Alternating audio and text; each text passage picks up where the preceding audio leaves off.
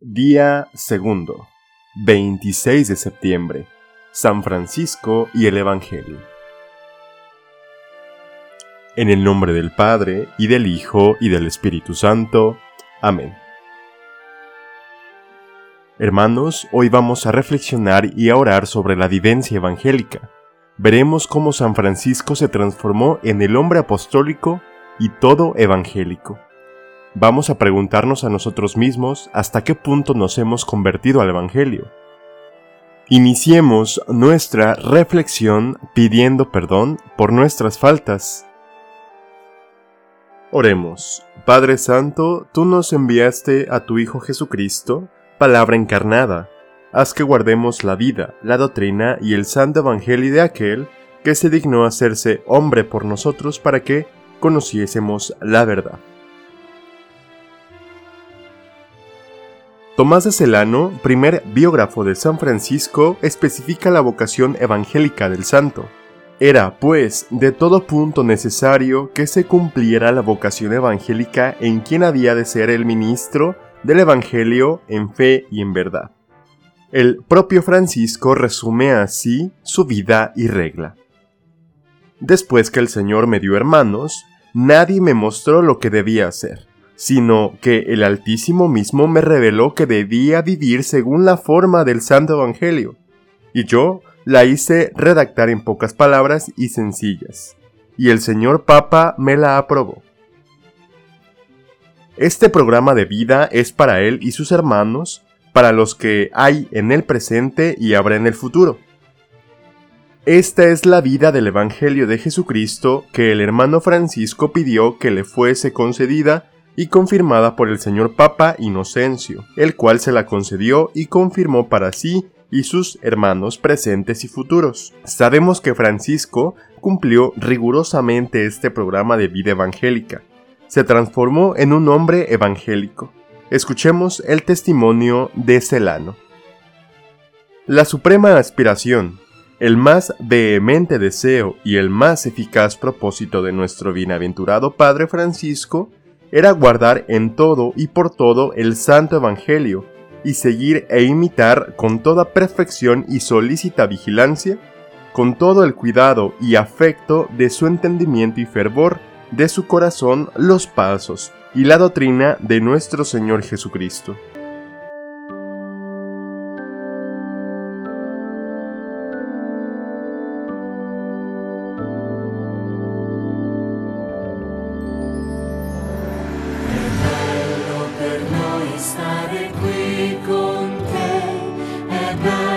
ascoltare la tua voce, è bello guardare la tua luce, la gloria di Dio in mezzo a noi.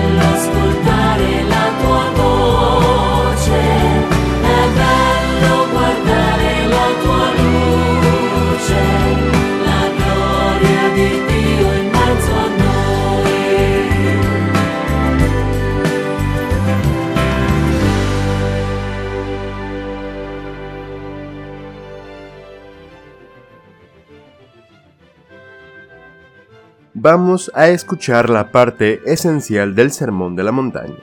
Pidamos al Padre que sepamos acoger su palabra en nuestro corazón y recibámosla con un espíritu de fe. Del Evangelio según San Mateo. Al ver Jesús a las multitudes, subió al monte, se sentó y se le acercaron sus discípulos y abriendo su boca les enseñaba diciendo, Bienaventurados los pobres de espíritu, porque suyo es el reino de los cielos. Bienaventurados los que lloran, porque serán consolados.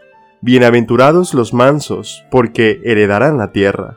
Bienaventurados los que tienen hambre y sed de justicia, porque quedarán saciados. Bienaventurados los misericordiosos, porque alcanzarán misericordia. Bienaventurados los limpios de corazón, porque verán a Dios. Bienaventurados los pacíficos, porque serán llamados hijos de Dios. Bienaventurados los que padecen persecución por causa de la justicia, porque suyo es el reino de los cielos. Bienaventurados cuando los injurien, los persigan, y mintiendo digan contra ustedes todo tipo de maldad por mi causa. Alegraos y regocijaos, porque vuestra recompensa será grande en el cielo. De la misma manera persiguieron a los profetas antes de vosotros. Palabra del Señor. Las bienaventuranzas son el pórtico del discurso de la montaña.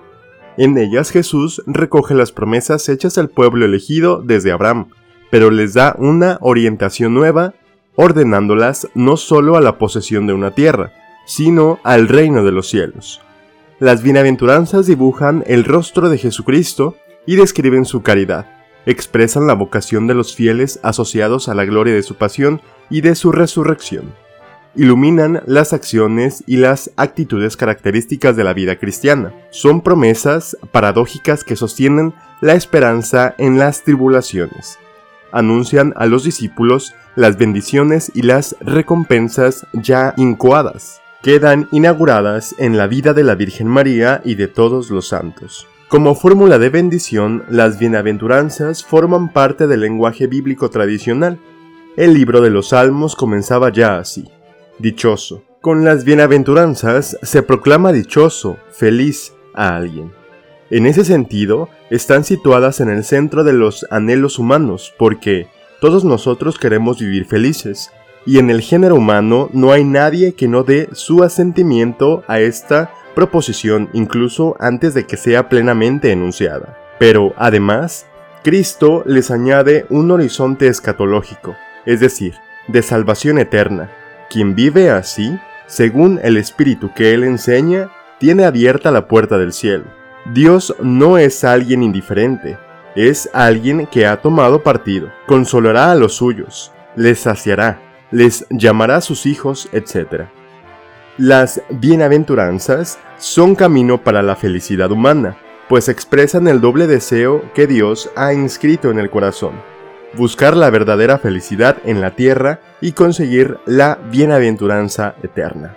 San Mateo recoge nueve bienaventuranzas. Las ocho primeras hablan de las actitudes del cristiano ante el mundo.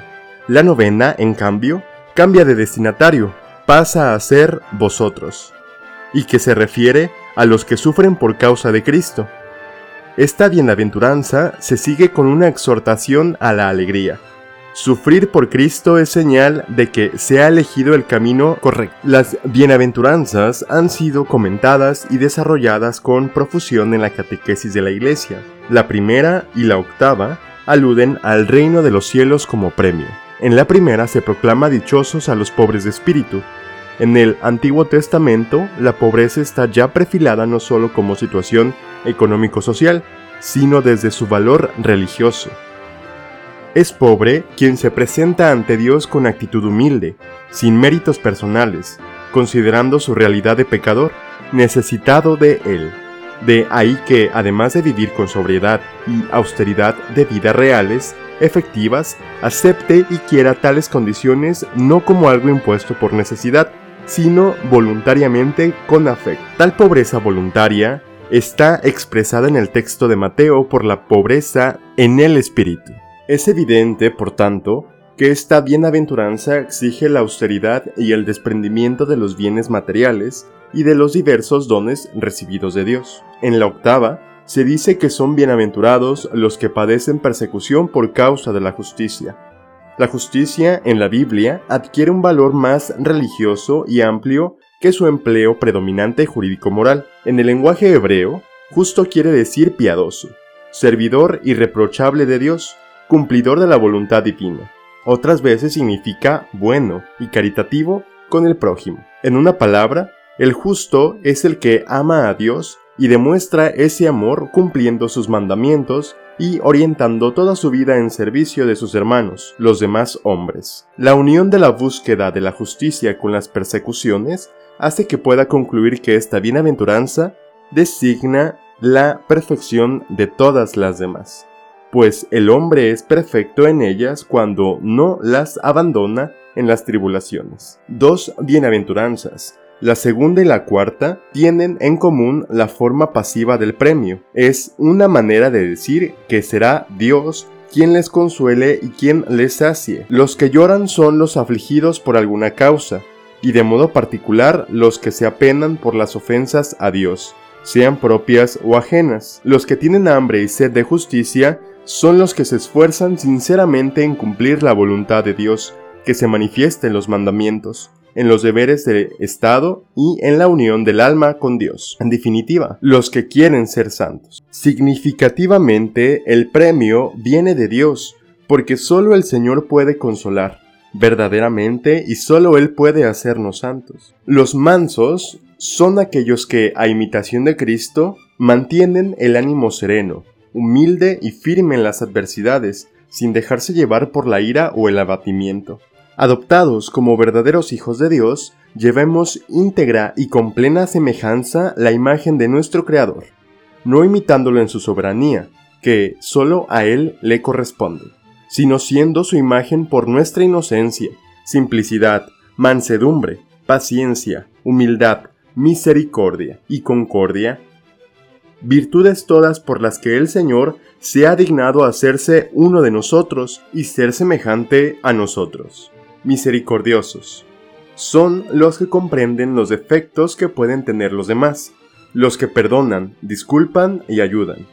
La parábola del siervo despiadado y en especial las palabras del amo son el mejor comentario a esta bienaventuranza. Ver a Dios no se refiere únicamente a la bienaventuranza final. En el lenguaje del Antiguo Testamento significa más bien tener relación estrecha con Él, participar de sus decisiones, como los consejeros de un rey participan de las disposiciones de su soberano. De ahí la capacidad que nos otorgan la virtud de la pureza y limpieza de corazón. La pureza de corazón es el preámbulo de la visión. Ya desde ahora esta pureza nos concede ver según Dios, recibir a otro como un prójimo. Nos permite considerar el cuerpo humano, el nuestro y el del prójimo, como un templo del Espíritu Santo una manifestación de la belleza divina. Los pacíficos son más bien los que promueven la paz en sí mismos y en los demás, y sobre todo, como fundamento de lo anterior, procuran reconciliarse y reconciliar a los demás con Dios. La paz jamás es una cosa del todo hecha, sino un perpetuo quehacer. Dada la fragilidad de la voluntad humana herida por el pecado, el cuidado por la paz reclama de cada uno constante dominio de sí mismo y vigilancia por parte de la autoridad legítima. Esto, sin embargo, no basta. La paz es también fruto del amor, el cual sobrepasa todo lo que la justicia puede realizar. El Sermón de la Montaña es el testamento del perfecto cristiano. Es el programa del cristiano que vive la conversión. De aquí tomó San Francisco lo esencial de su espiritualidad servicio fraterno, minoridad y vivencia apostólica. Oremos. Altísimo, omnipotente y buen Señor, que infundiste en Francisco un gran amor a tu Evangelio, concédenos por la gracia y por la intercesión de San Francisco el espíritu de amor y de apertura a tu palabra, y haz que demos testimonio de él en nuestro mundo. Te lo pedimos por Jesucristo nuestro Señor. Amén.